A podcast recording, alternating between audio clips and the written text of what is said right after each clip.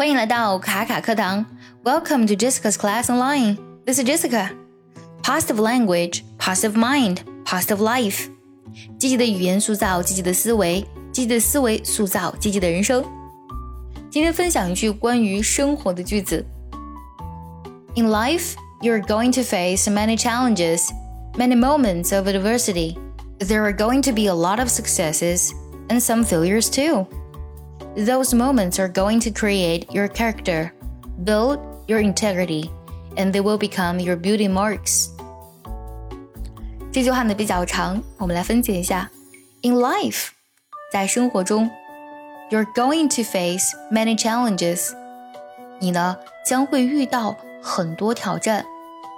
Many moments of adversity。adversity 指的是逆境的意思，你将会遇到很多逆境的时刻。 there are going to be a lot of successes and some failures too. There be 句型有什么将要呢？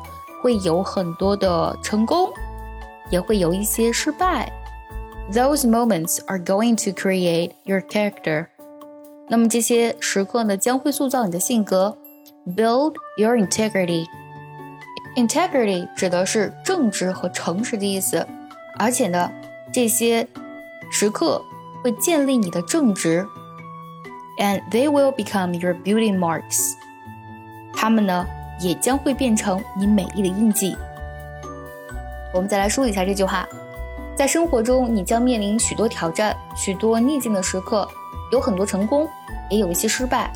这些时刻呢，将塑造你的性格，建立你的正直，它们将成为你美丽的印记。In life, you're going to face many challenges many moments of adversity. There are going to be a lot of successes and some failures too. Those moments are going to create your character, build your integrity, and they will become your beauty marks. 这句话呢，让我想起了很多大女主剧啊，从《甄嬛传》《芈月传》《陆贞传奇》《楚乔传》，还有之前看过的 呃，情深深雨蒙蒙，我们可以看到，其实每一个女主呢，都有在自己剧中的非常精彩的人生故事。她们虽然性格不同，经历不同，但是她们身上呢，都有着一种非常让人感动的品质：独立、坚韧，从不放弃。而正是这些品质呢，让她们经得住风雨，有了不一样的人生。他们真的是经历过了很多 challenges and moments of adversities，而正是因为他们经得住风雨，才成就了他们不一样的人生。接下来呢，请结合完整的学习笔记来看一下这段话的发音技巧。想要专项练习本期节目，并且和小伙伴们在群中打卡学习，可以微信搜索“卡卡课堂”，加入早餐英语的会员课程哦。我来慢慢读一下，注意结合学习笔记哦。In life. You are going to face many challenges, many moments of adversity. There are going to be a lot of successes and some failures too.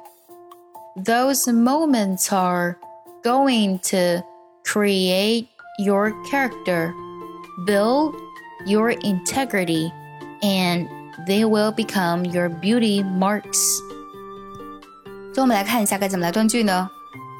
In life, you're going to face many challenges, many moments of adversity.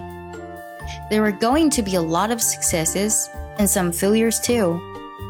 Those moments are going to create your character, build your integrity, and they will become your beauty marks.